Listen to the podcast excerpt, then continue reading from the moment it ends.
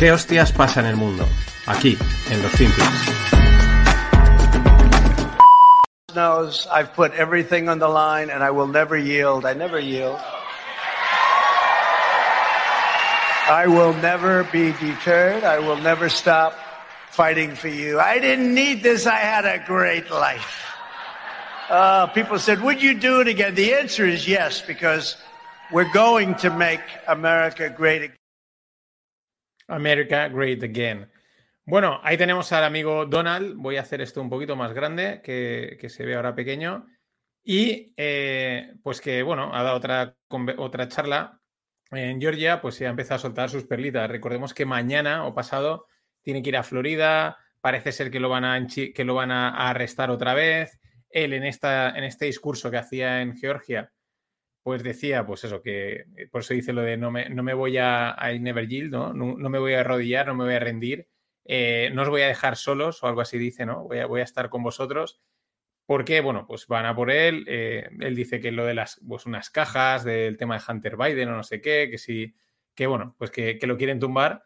Y, y, bueno, pues está dando guerra. Además, también contaba, eh, hay otro corte de vídeo en el que habla de, de cómo, pues él cuando se fue a ir, eh, Venezuela estaba a punto de colapsar y ellos pues iban a, rescatar el país y que ahora, sin embargo, lo que están es comprándole el petróleo al Venezuela y haciendo rico a un dictador, ¿no? Lanzando sus pullitas.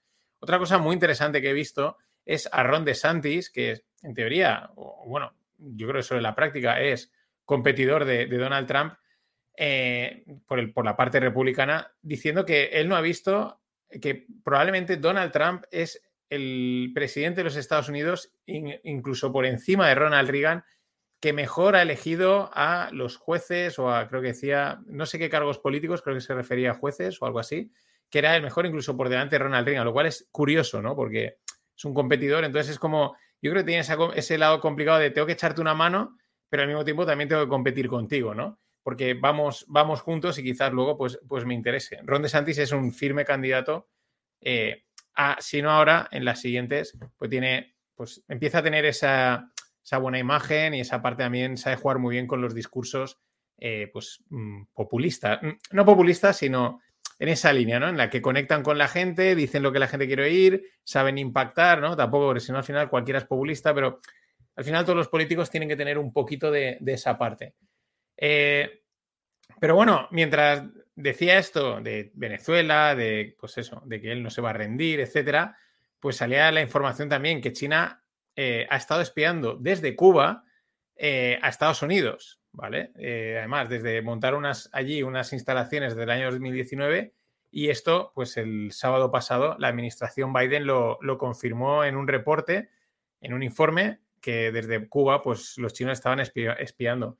A ver, es que es lo de siempre, tampoco nos sorprende demasiado. O sea, si son coleguitas, si son del mismo rollo político, Cuba y China, pues, y Cuba está tan cerquita a Estados Unidos, pues hombre, mmm, si no lo sabíais, o sea, o si lo sabíais, o yo qué sé, o no lo habéis dicho ahora, pues porque no os ha apetecido, porque no tocaba, porque ahora es el mejor momento, pero es que tampoco hacía falta eh, ir a la CIA, yo creo, eh, y entrar en las bases de inteligencia para saber que probablemente desde, desde, Cuba están haciendo. También hay que recordar el globo, los famosos globos estos que entraron por Canadá, que de repente había un globo en medio de Estados Unidos y nadie se había dado cuenta que si eran alienígenas, que si no lo iban a derribar, en fin, que son unas, no sé si son cortinas de humo o a veces como la realidad supera la ficción es realidad, pero, pero bueno, que es parte del espectáculo y al final, eh, como los medios, los podcasts, los vídeos y toda la historia manda, porque hay que conseguir visitas, eh,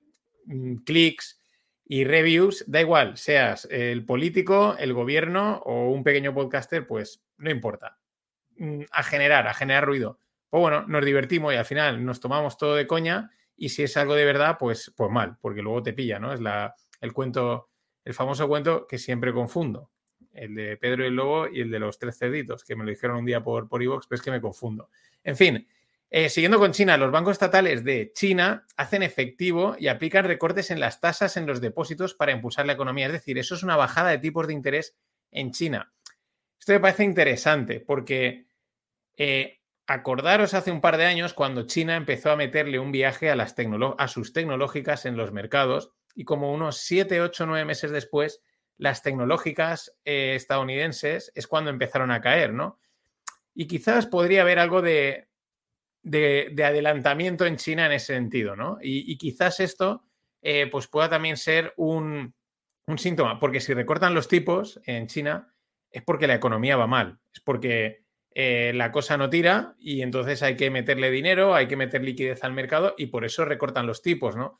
Y eso es interesante, ¿vale? Ya comentábamos la semana pasada que China no ha acabado de, despegar después de la reapertura del COVID, que han estado meses y meses y, bueno, una barbaridad, y no acaba de despegar. Todo el mundo tenía muchas esperanzas en eso y no ha sucedido. Y ahora recortan tipos, que es un signo de, eh, en, términos económicos normales, eh, es un signo de recesión, de malos tiempos. Y, aquí es lo que tenemos que ver con ojo, eh, con ojo avizor, ¿no? Las, cuando veas las barbas de tu vecino poner a mojar, pues lo mismo, ¿no? Ojo no estén ellos ya, sean un poco indicador adelantado de lo que puede estar viniendo, que todo el mundo descuenta la recesión en, pues en Estados Unidos, en Europa, pero llevamos así un año y pico, ¿eh? Y ahí estamos, que tampoco, tampoco es más. Mientras, eh, se ha producido el primer envío de crudo entre, eh, de, envío de crudo ruso a Pakistán y se ha pagado con moneda china, con el yuan. Esto ya lo habían avisado y ya pues ha, ocurrido el primero. Ya algunos ya estarán deshaciéndose de todos sus dólares y corriendo porque es que esto ya está, se ha acabado, se ha acabado, se ha acabado el dólar totalmente. Veremos este experimento o este intento de, de Frankenstein, porque ya digo, se están juntando muchos eh, países, pero con culturas muy distintas y veremos esto cómo acaba. Bueno, aquí el que acaba es que China o gana o pierde, pero China es el que manda. Pero ahí está, ¿no? Y siguiendo con el petróleo, eh, pese a que hay, hay, o sea, los, perdón, los árabes han, la semana, ahora veremos un hilo de Alex Morós, eh, recortaron el, eh, la producción, están intentando jugar porque, porque necesitan unos precios altos, porque están intentando también eh, diversificar su economía y entonces eso les supone mucho gasto público y a partir de ahí, eh, pues claro, necesitan un precio del petróleo alto, ¿no? Y pese a que, digamos, esos recortes, pues en teoría sería para seguir manteniendo el precio del petróleo alto, parece ser que el mercado, los traders, están apostando, no, no, lo, no lo acaban de ver y siguen siendo bajistas eh, con el petróleo. Eh, bueno, veremos a ver quién gana, porque esto es una pelea de titanes y, los, saudíes ganan mucho, pero también es verdad que metiéndolo en este campo de la recesión, eh, pues habría que plantearse, ¿no? Si empiezan a recortar porque también prevén una caída en la demanda, que sería otro síntoma de la recesión, ¿no? Esto es todo especular, porque al final son datos y datos y hasta que no pasa no lo sabemos, pero bueno, son piezas que hay que ir teniendo en cuenta. Y esto lo que os decía, fue la 35 reunión ministerial de la, de la OPEP, que es un cártel que se celebra en Viena, y bueno, en la que Arabia Saudí, pues, eh, cogió el liderazgo, tal y como cuenta aquí Alice Moros, y en la demanda global del petróleo. Aquí tenemos el hilo más desarrollado. En pocas palabras, eh, pues han hecho un recorte de un millón de barriles por mes durante el mes de julio y eh, de tal manera que ellos se quedarán en unos 9 millones de barriles, prácticamente el más bajo en los últimos dos años. En pocas palabras, pues que a ellos como que tampoco les afecta mucho en cuanto a la producción de barriles, ellos lo que les interesa es mantener el precio alto. Eh, a Rusia, por lo que pone por aquí Alex, pues tampoco sale muy perjudicado porque al final no le afecta demasiado y no tiene por qué aplicarse el recorte. Y, eh, sin embargo, pues los damnificados son los Angola y Nigeria, que sí que, pues ellos sí que se ven afectados en ese recorte.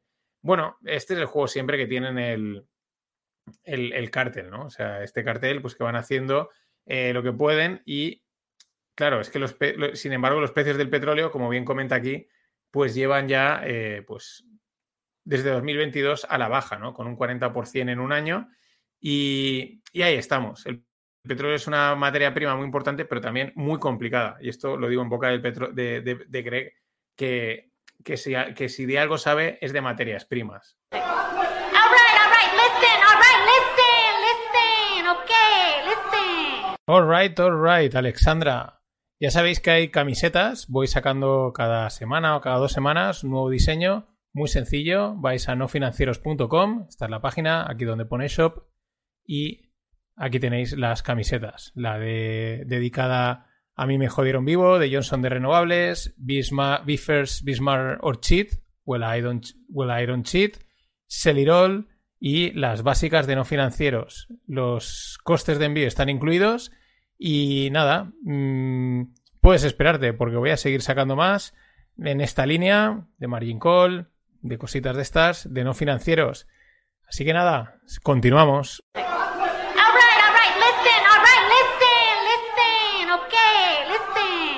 Pues vamos a continuar. Os dije que os pondría el vídeo de, de, Alexandra en el, un poquito después del Listen Listen bailando y es flipante. Bueno, ahí tenéis a... Esa es, está ella sentada en el estrado porque le están montando una protesta enorme y, y, está ahí dando el bailecito, un bailecito como, como vacilando, ¿no? Seguro que está sacado de contexto, pero da igual. Mola, para eso estamos. Más cosas para cerrar este primer, esta primera parte. Bueno, ya os he dicho alguna vez que aquí van de términos en términos, ¿no? Hay que inventarte, inventarse pues, nombres para llenar las portadas, como puede estar, era la gridflation, el TINA y ese tipo de, de palabrejos, ¿no? Y ahora, ahora parecito MAMA. MAMA es Make America Manufacture Again. Eh, bueno, el, el, el, tirón del Make America X, eh, lo que le quieras poner, es enorme, ¿no? En este caso, pues tiene que ver como vamos a volver a hacer Estados Unidos un país eh, manufacturero, ¿no? De producción. Esto no viene de Trump, esto es pues como, pues bueno, algo que ha salido por ahí, me ha, me ha llamado la atención el, el, el mama, dicen no subestimes el mama, y, pero bueno, es que es eso, al final se trata de generar palabras, generar eh, ruido y luego pues si alguien da con una palabra de las buenas, de las que funcionan, de las que conectan, pues eh, millonario no, pero lo van a invitar a tertulias, acabará escribiendo un libro, incluso le invitará a una charla TED y eh, pues tendrá su palabra, ¿no? Que fue el, inventor del, del, palabro, ¿no? En este caso, Make America Manufacture Again. Pero aquí hay que ir a lo que a un tuit de mi, mi, colega de Twitter, Michael Harris, porque nos llevamos de puta madre, es un gran, es un gran eh, quant, y dice, ¿qué es lo que significa MAMA, ¿no? el Make America Manufacture Again? ¿Qué significa recuperar la producción en, o la, la, la, fabricación dentro del país, en este caso América, pero yo creo que es extrapolable a cualquier, a cualquier sitio. Significa inflación más alta, porque los costes de todos son mayores, eh, sobre todo los laborales, la regulación, etcétera eh, por lo tanto, eh, estándares de vida más bajos, porque para mantener costes y, y tal, pues si hay, tienes que ajustar mucho los empleos y todo, o lo mismo, como hay inflación, pues, pues pierdes calidad de vida. Punto. Más cosas, dice tres, que es la buena, es independencia a largo plazo. Y cuatro, pero en el corto plazo es un dolor considerable, ¿no? Considerable pain, es, sufrido.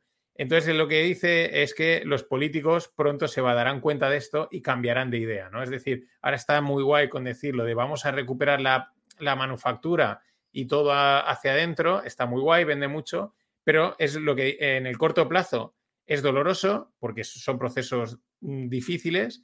En el largo está muy bien, vas a ser independiente, vas a tener una fortaleza, pero en el largo, o sea, tú en el largo, el político de hoy estará ya jubilado o bajo tierra. Y cuando se dé cuenta de que está apostando a largo plazo y los beneficios o lo, que va a haber en el corto plazo es doloroso, por eso dice que cambiarán de idea. ¿Por qué? Si sube la inflación, bajan los estándares y bajan los estándares de vida, pues la gente se te va a echar encima. Ahora, ahora se te echan encima a favor de que bien estás trayendo la manufactura, pero luego todos sabemos que se da la vuelta. Y para cerrar esta parte macro, que estemos hablando un poquito así de todo, este gráfico que es de los que, de los que molan, de los, de los interesantes, ¿no? Eh, ¿Cuánto, o sea, la relación entre el uso de las cajas de cartón y la recesión? Entonces, claro, cuando hemos entrado en recesión, la, pues se usan pocas cajas de cartón porque se produce poco. En general, ya ya no solo el envío de, de, Amazon y el delivery típico, sino pues cualquier producto que se venda entre empresas y tal, pues casi siempre va en una caja de cartón, ¿no? Es un producto básico en la industria muy utilizado. Pues cuando hay recesión, el uso de las cajas de cartón cae muchísimo. Y estamos pues al nivel de 2008, 2009. O sea, una caída de pues estamos en un menos 10% year over year, muy cerca, ¿eh? muy cerca. En el 2008, en el 2009-2008, eh, el uso de cajas de cartón llegó a, caer, llegó a caer a un menos 15, según este gráfico. Estamos ya en un menos 10.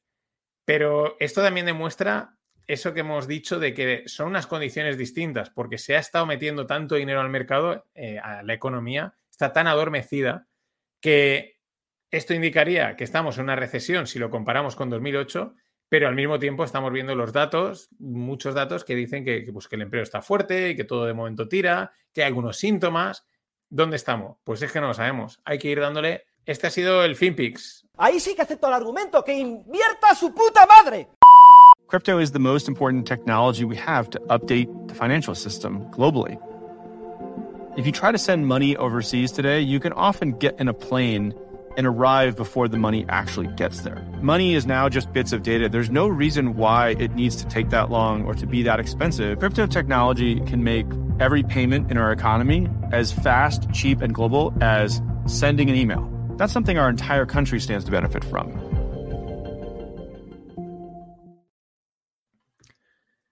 Aquí tenemos a Brian Armstrong, el CEO y el fundador de Coinbase.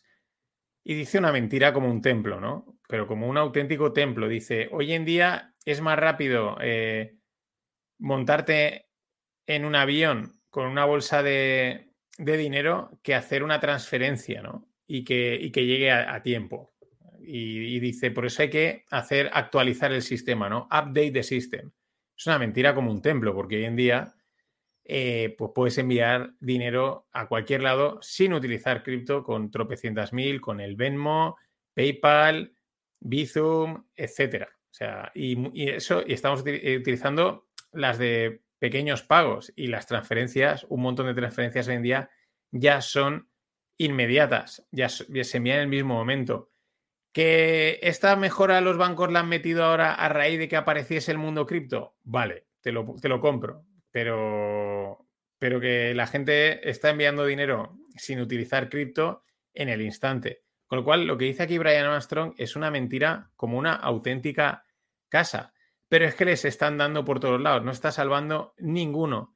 Eh, la SEC está yendo a por todos, está metiendo eh, demandas contra absolutamente todos, desde Binance, que no está regulado, está en el offshore de Hong Kong o de China o de donde quieras, hasta Coinbase, que está cotizando en bolsa y por lo tanto cumple todos nuestros estándares de regulación y de control enormes. Es brutal.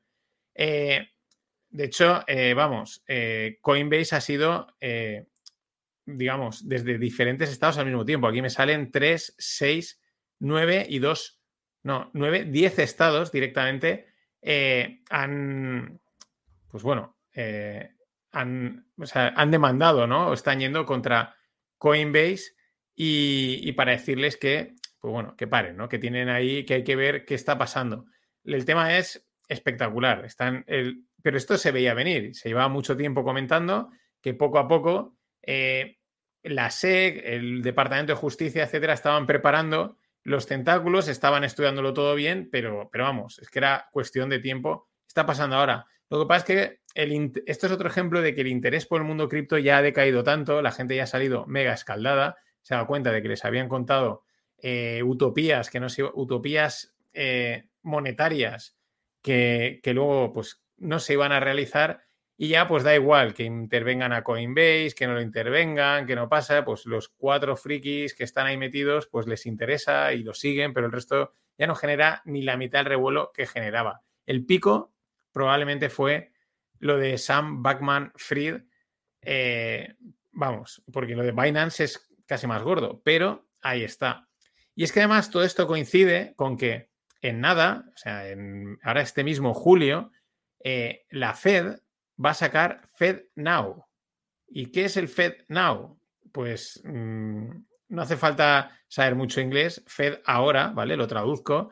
Es una infraestructura de pago instantáneo que ha desarrollado la Reserva Federal y que va a permitir a las instituciones de cualquier tamaño en Estados Unidos, ojo esto, de cualquier tamaño. Esto es importante porque tú para ser cliente de la Fed solo están permitidas una serie de instituciones grandes, JPM, Goldman Sachs, este tipo de bancos súper grandes, eh, son los que pueden eh, ser clientes de la Fed, depositar dinero, pedir dinero y luego ellos ya comercian o con otros bancos o con, los, o con las empresas o con los eh, particulares, ¿no? Pero aquí ya, sin embargo, el abanico lo han abierto. Every size institutions of every size across the US. O sea, cualquier institución financiera de cualquier tamaño en Estados Unidos va a poder utilizar FedNow, que es proveer pagos instantáneos, seguros y eficientes. Mm, aquí es lo de siempre.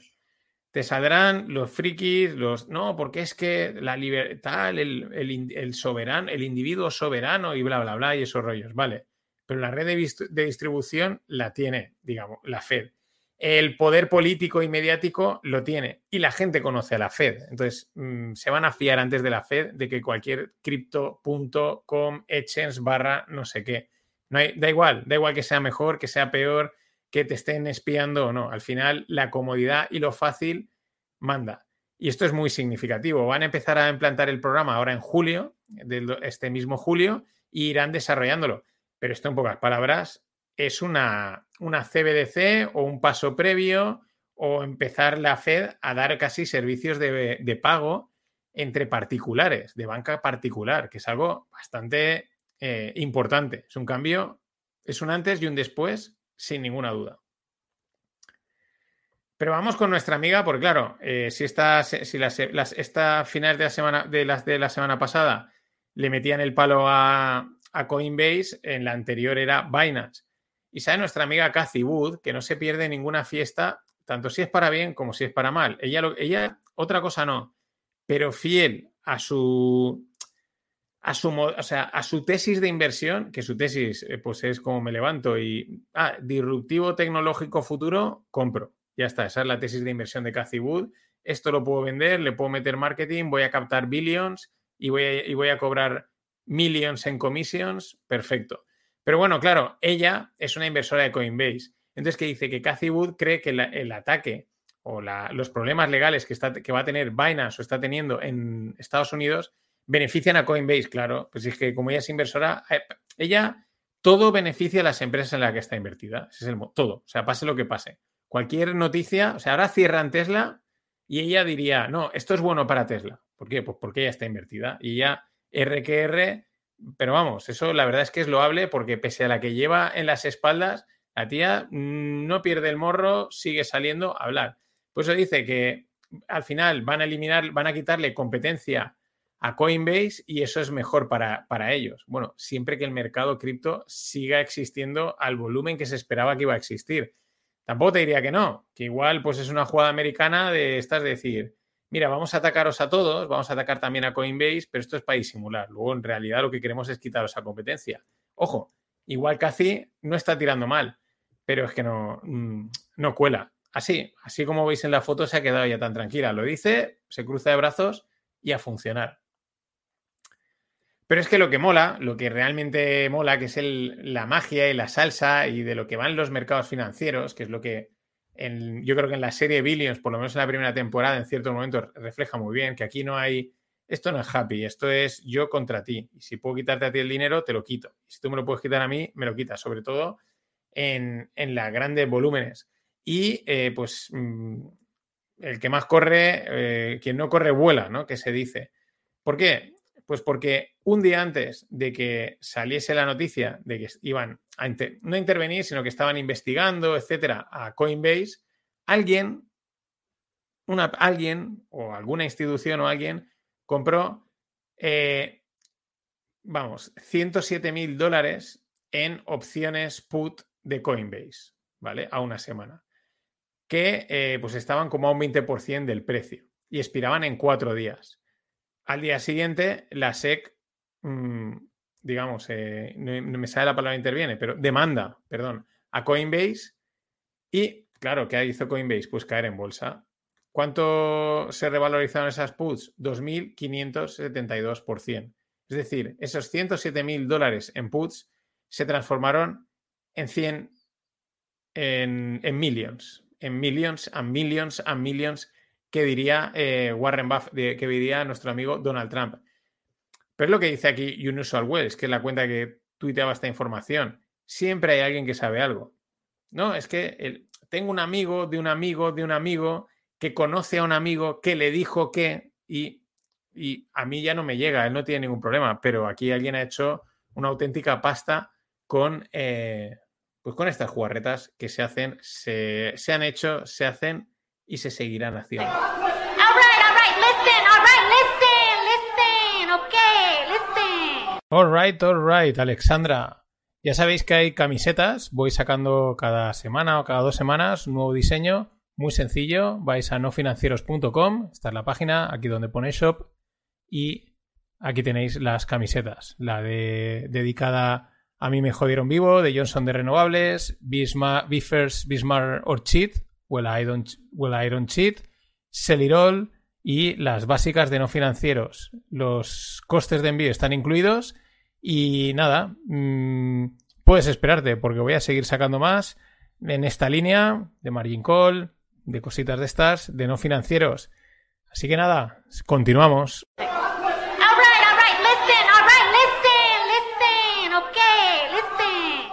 Bueno, pues vamos a continuar. Eh, pasamos del cripto o de Cathy Wood a otra que es Tesla, que no es cripto, pero es también de las de Pampeo, ¿no? Y me gustaba mucho esta reflexión que hacía IV Technicals, que es una cuenta que sigo y es una persona que sabe de mercados, ¿no? Y las cosas que tuitea, pues, tienen bastante sentido, ¿no? Y dice, y en realidad dice, Tesla ha ido a ningún sitio en 2,5 años, en, en, la cotización hablamos, a ningún sitio.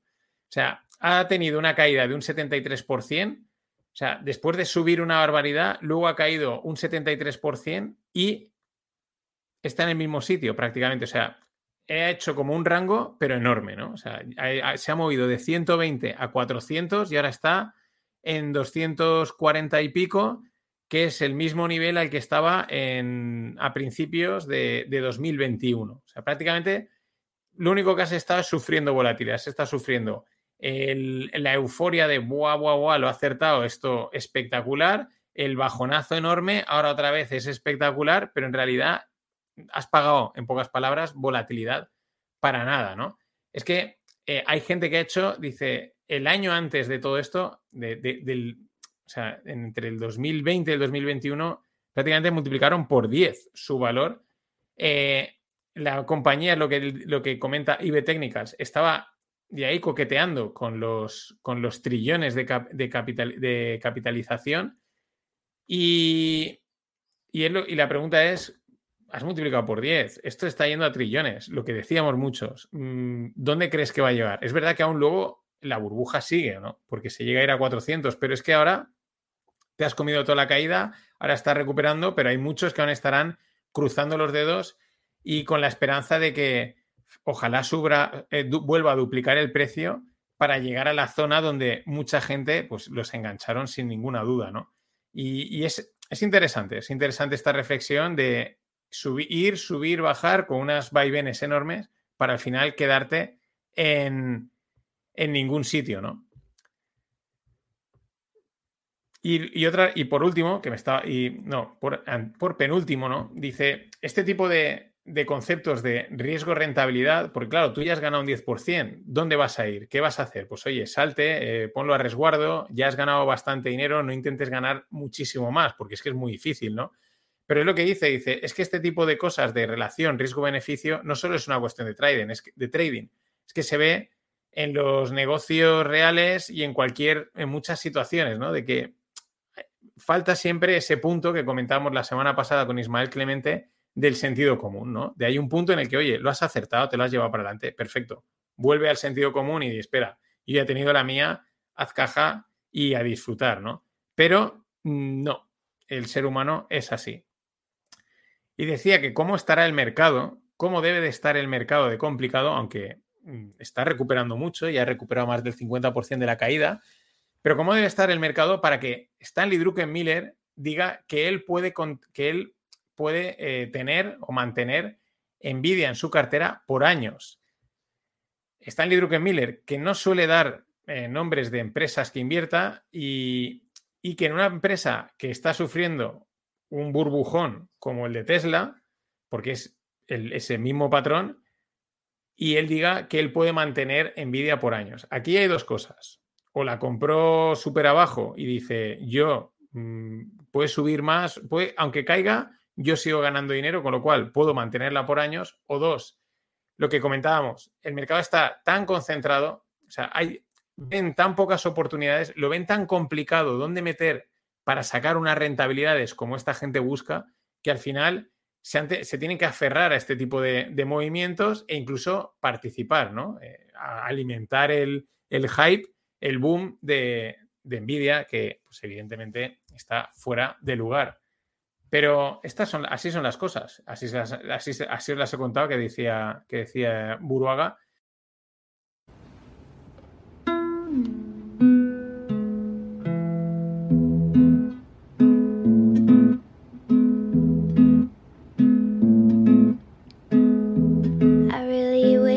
Shut the fuck up. I really wish you'd shut the fucking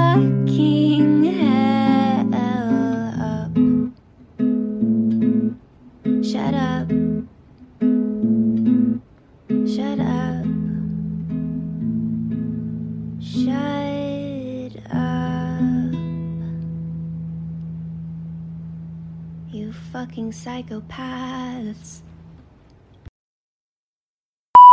Apple Vision Pro starts at $34.99. It will be available early next year on Apple.com and at Apple retail stores in the U.S. Lo voy a volver a poner. Apple Vision Pro starts at $34.99. It will be available early next year on Apple.com and at Apple retail stores in the U.S. La gente se queda sorprendida porque cuando presentaron las gafas de, de visión, de las Vision Pro de, realidad aumentada, valían o valen 3.499 dólares. Le han quitado ahí un dólar para que, para, que, para que parezca un precio más atractivo. Y la reacción de la gente, en el, pues digamos, están ahí como en un parque con unas super pantallas y tal, es esa. O sea, es como de, uff, ostras, se, se, han, se les ha ido totalmente, ¿no? Se quedan totalmente chafados porque es una auténtica pasta. 3.499 dólares las gafas de realidad virtual o de realidad aumentada de Apple. Es verdad que si alguien se puede permitir lanzar, lanzarse este triple es Apple. ¿Por qué? Pues porque ellos llevan con iPhone cada vez metiéndolos más caros y cada vez vendiendo más. Y la gente los compra y dice, pues vamos a probarlo. Yo también lo haría. O sea, si cada vez te he ido subiendo el precio de un producto que cada vez lo he variado menos, lo he mejorado menos. O sea, es verdad que el, el 14 es mucho mejor que el 11, pero entre el 11, el 12, el 12, el 13, las mejoras cada vez han sido mucho menores, más pequeñas, y sin embargo la subida de precio yo creo que era mayor. Pues ¿por qué no? ¿Por qué no jugártela y decir, pues yo os, la, voy a pegar ahora el palo y, el que quiera me las compre? Pero es que el palo es más gordo todavía, porque es que son 3.500 por cada miembro de la familia que quiera la Apple Vision Pro. Es decir, una, una familia de tres, pues son 10.500 dólares. Así como si nada. Pero como si nada. Es verdad que en Estados Unidos estos son precios americanos en el sentido de que de, o sea, ese precio será muy parecido al que llega aquí a Europa, pero lo digo porque el estilo de vida allí y la vida allí es muchísimo más cara. Pero aún así es una auténtica pasta, ¿no? Hasta los propios americanos han quedado como flipando diciendo, hostia, eh, qué barbaridad. Y luego encima que unas gafas que en teoría tú tienes en tu casa y se las puede utilizar otra gente, pues que a lo mejor para que ellos puedan utilizar con sus historias, con su configuración, con su customización, eh, tengan también que pagar, el negocio es bueno, pero el viaje es bastante, bastante gordo. Lo que decía, al final lo mejor es eh, las, los memes, ¿no? Porque enseguida empezaron a aparecer coñas, críticas, pero sobre todo mucho meme.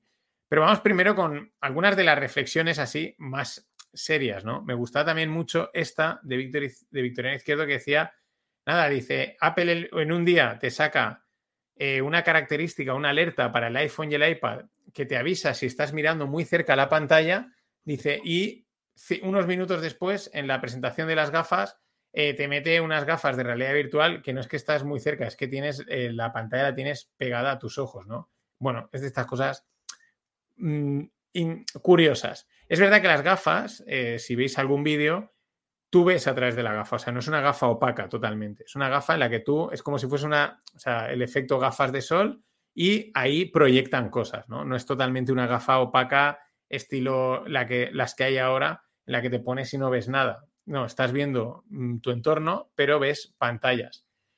Claro, eh, ya empieza las coñas, ¿no? Hay quien dice, dice, buah, estoy.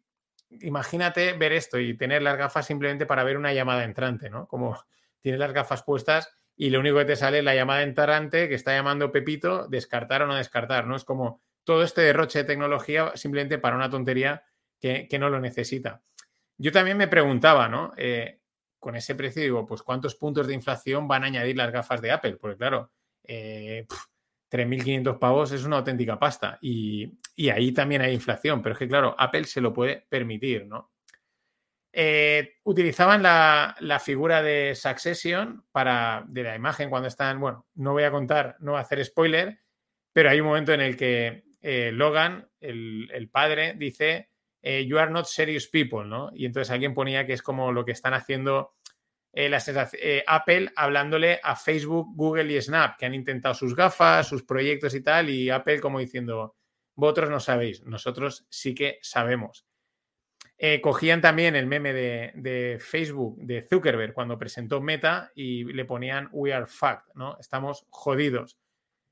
Bueno, habrá que ver, habrá que ver. Más cosas. Eh, ya lo decía Steven Spielberg en Ready Player One, es una película interesante, está guay, la podéis ver y ya está en las gafas, ¿no? Ya la, de ese modelo va en la línea. Yo creo que todo el mundo que las vio, que vio, que ha visto esa película, pues enseguida hizo la, la conexión directa con, con, estas gafas de realidad virtual. ¿Qué digo? Eh? O sea, es como que te salen pantallas así proyectadas y entonces tú pues las puedes jugar con ellas. Entonces incluso le han llamado eh, como una nueva forma de programar, ¿no? Algo así. Eh, porque puedes estar programando con las gafas, en fin, una cosa bastante... O es como lo quieren vender escuché también otra, otra, otra opinión de que lo que había hecho Apple era lanzar el producto, lanzarlo a un precio alto, intentar romper el mercado a nivel de imagen y de marketing, y luego tranquilamente, aunque el producto ya esté muy bien, pero saben que a lo mejor no lo va a comprar mucha gente, o los que lo van a comprar van a ser los mega fans, en fin, no va a ser totalmente masivo, masivo pero anda como el golpe en la mesa, ¿no? Y, poco, y con un poquito más de tranquilidad, acabar de pulirlo para ya hacerlo totalmente masivo. Pero bueno, esta era una opinión, me parece interesante, pero bueno, es una opinión. Otra cosa muy curiosa es que Apple eh, desarrolló una, o sea, desarrollaron una tecnología en la que, porque está, monitoreaban a la gente, esto antes de las gafas, ¿no? Monitoreaban a la gente navegando. Entonces se dieron cuenta que el, el ojo, la pupila, al parpadeaba, o sea, indicaba con antelación el movimiento que tú ibas a hacer. Es decir, si ibas a clicar en algún sitio, si ibas a hacer una acción, el movimiento del ojo eh, lo anticipaba, lógico, ¿no? Está súper conectado con el cerebro y tú ya sabes si vas a clicar, pero antes de hacerlo, el, el parpadeo y el, y el, ojo ya reflejaba esa acción cerebral. Y eso parece ser que le llaman Brain, Brain Machine Interface, o sea, una interfaz de mm, máquina-cerebro, y que eh, podría estar o podría ser parte de la tecnología que lleva eh, ahí metida eh, las, las, Vision Pro de Apple. No pongo a Alexandra Ocasio Cortez, aquí tenéis las camisetas. Voy a sacar una, voy a sacar unas para. Bueno, me callo. Es que me pilla siempre el toro.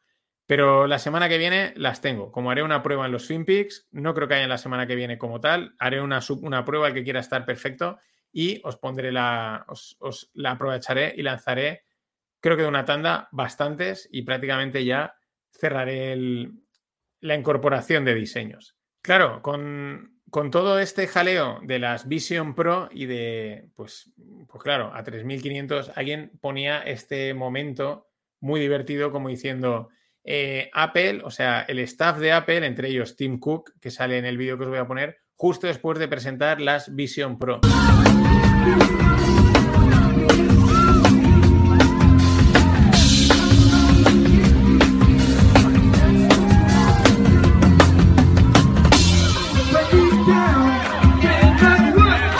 El vídeo en realidad es del 2015, pero mola, mola, mucho imaginarse que salen ahí, las presentan y se ponen a bailar, a pasarlo con el happy, qué guay, hemos sacado unas gafas que valen 3.499 dólares. Si quieres, cada miembro de la familia tiene que pagar los 3.499.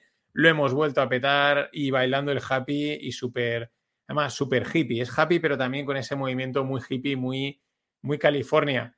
Pero no, ese vídeo en realidad es del año 2015, ¿no? Pero mola, mola pensar que si no, a lo mejor no lo grabaron, o sea, no está grabado, pero igual en el despacho fue así, ¿no? Se pusieron a bailar. Y ahora vamos ya con los memes divertidos, ¿no? Los, los guasones. Este me hizo mucha gracia, dice, no puedo esperar para ver las cotizaciones así, ¿no? Y es como el mercado cayendo, lo que estábamos hablando de Tesla pegándose un viaje, las velas cayendo, pero tú ahora lo estás viendo con tus gafas de 3.500 pavos y entonces lo ves como, lo ves igual, o sea, la caída es igual, pero quizás más cerca, ¿no? Más, más inmersiva, ¿no? Estás ya totalmente, totalmente dentro de la cotización. Eh, también tuiteaban, eh, pues bueno, gente, ya sabéis que los ricos de Estados Unidos van a Aspen, entonces sale una imagen de dos tontos muy tontos de, de Jim Carrey, pues con unas gafas de, de, de, esquiar repartiendo dinero, ¿no? Porque las gafas de esquiar prácticamente parecen las de las de las Vision Pro de Apple. Y este que puede parecer, este meme, una auténtica tontería, para mí está muy bien tirado, porque es que seguro que muchos utilizan las gafas de Apple como eh, signaling, ¿no? Eh, las lleva, oh, es que tiene pasta, ¿no? O sea, es que directamente si tienes esas gafas y si las llevas y si las enseñas, es que te has gastado 3.500, ¿no? Por eso no me extrañaría que este, aunque parezca uno de los memes más chorra, sea uno de los que mejor vaticine lo que podamos ver en caso de que las Vision Pro lleguen a triunfar, ¿no? Gente utilizando las, pues llevándolas en plan, si es que da igual, para lo que las gasto solo para ver el correo, que lo puedo hacer en el portátil, lo puedo hacer, perdón, en el móvil o, en, el, o en, el, reloj, pero te estoy diciendo eh, a tu subconsciente que me sobra el dinero y tengo 3.500 para gastármelo para esto, incluso haciendo deporte o una cosa así. Son bastante incómodas porque aparte llevan un cable, es que es, es, un, es, un, es un lanzamiento cuanto menos curioso. Otro meme que me parecía súper... Mmm, este era duro, este es duro, pero es que es verdad, dice, eh, memorias de padre divorciado, ahora en, como que las ves perfectamente en, Apple, porque es que os voy a poner el vídeo de cómo, eh, pues en el vídeo, en la presentación de las Vision Pro, pues sale un padre viendo a sus hijos jugando, ¿no? Pero es que es verdad que parece un padre divorciado. Este es a mí me parece, o sea, está también muy bien tirado, me parece bastante creepy porque es verdad, está el padre solo en su casa viendo vídeos de las hijas. Pero es que suena como, suena un poco a, cómo era la serie esta, a Black Mirror, ¿no? O sea, como si las niñas ya no estuviesen o él pues fuese padre divorciado. Es, vamos, muy bien tirado, pero este, este lo titularían de Dunk Meme, que son los memes así eh, digamos, de humor negro, muy, muy negro. Ya luego el, el siguiente que me, me, encantó es que lo próximo, alguien decía que lo próximo que va a lanzar eh, Apple es un iPoop, ¿no? Es como un váter, un váter de Apple que utiliza inteligencia artificial y que va a revolucionar la, la industria del, del, pooping, la industria del cagar. Eh, con FaceTime incluido, o sea, el built-in, ¿no? El, el, modelo de FaceTime está totalmente incrustado, entonces para que puedas eh, estar en contacto con tus amigos y familiares. Este me gustaba mucho, porque también le han tirado el, la puya a Apple en que pues ha reinventado nada, ¿no? O sea, algo que tampoco ha sido parándonos a pensar, mmm, luego igual utilizándolas, la tecnología que llevan dentro es la hostia, pero por lo menos vista de afuera, pues son más bonitas que el resto, pero tampoco muy distintos. Pero oye, ¿por qué no? Que saquen un iPoop, eh, un iCagar, ¿no? Un iButter y pueden también revolucionar el mercado.